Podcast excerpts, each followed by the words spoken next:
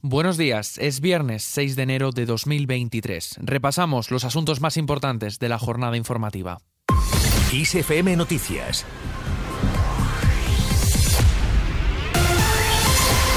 Tres personas siguen ingresadas graves en el hospital tras ser atropelladas por una carroza en la cabalgata de Reyes Magos de Marchena, en Sevilla. Estamos hablando de un siniestro en el que murió una mujer de 72 años y resultaron heridas dos personas más.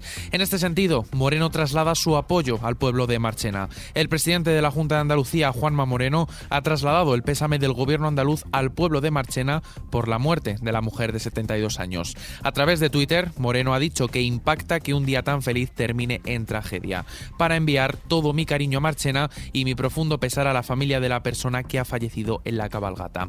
Una jornada que también ha estado protagonizada por el entierro de Nicolás Redondo. El histórico líder de UGT fallecido este martes ha sido enterrado después de que el cortejo fúnebre haya partido de la sede del sindicato. El secretario general de UGT, Pepe Álvarez, ha despedido este jueves al exsecretario general del sindicato y le ha recordado como un hombre coherente que estuvo con y para los trabajadores escuchamos.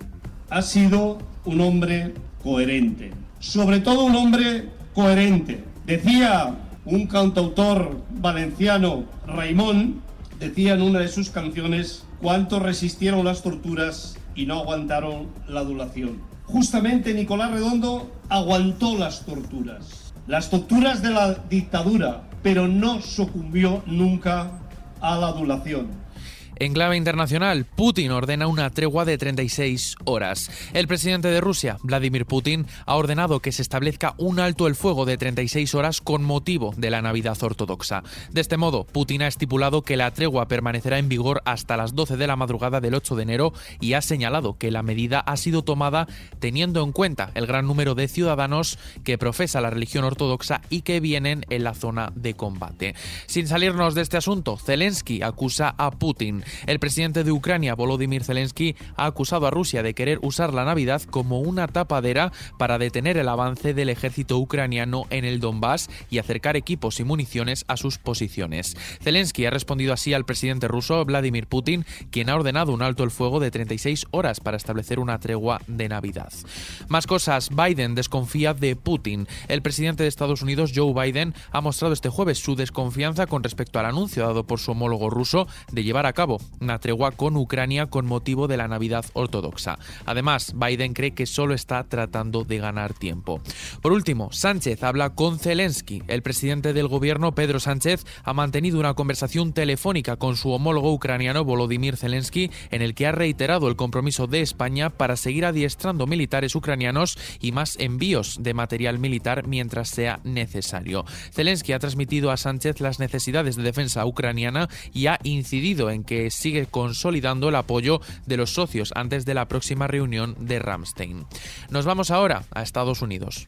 The Honorable Kevin McCarthy of the state of California has received 201 donde McCarthy fracasa de nuevo. El dirigente republicano Kevin McCarthy volvió a quedarse corto en la undécima votación para elegir al nuevo presidente de la Cámara Baja de Estados Unidos al no lograr los apoyos necesarios en su propio partido que ostenta la mayoría. Estamos hablando de una situación de bloqueo que se repite tras ocho rondas de votación durante tres días consecutivos. Más asuntos. El Papa Francisco elogia la sabiduría de Benedicto XVI. El pontífice ha dado así su último adiós al Papa emérito en un funeral al que han acudido cerca de 100.000 personas. Entre los asistentes nos encontramos con el ministro de Presidencia Félix Bolaños y la reina Sofía. Sin embargo, la ceremonia ha tenido menor afluencia que el último sepelio papal. Estamos hablando del de Juan Pablo II en 2005, cuando casi un millón de personas asistieron a su funeral. Por otra parte, Facua Consumidores en Acción ha denunciado ante la Comisión Nacional de los Mercados y la Competencia a siete cadenas de distribución por no repercutir la rebaja del IVA a todos los alimentos afectados por la medida anunciada la semana pasada por el Gobierno para paliar el impacto de la inflación en los alimentos.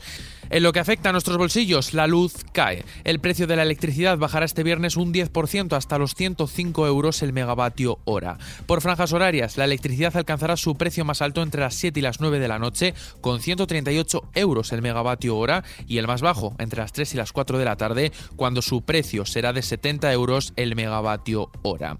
Y con una noticia musical.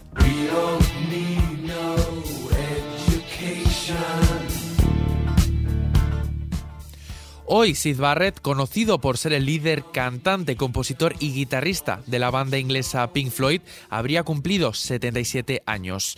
Fallecido el día 7 de julio de 2006, fue considerado como uno de los artistas más importantes para el desarrollo del rock en los años 70. Muchos artistas musicales han reconocido la influencia de Barrett en sus trabajos. Paul McCartney, David Bowie o Mark Bolan se han inspirado en Sid para crear sus propios trabajos musicales.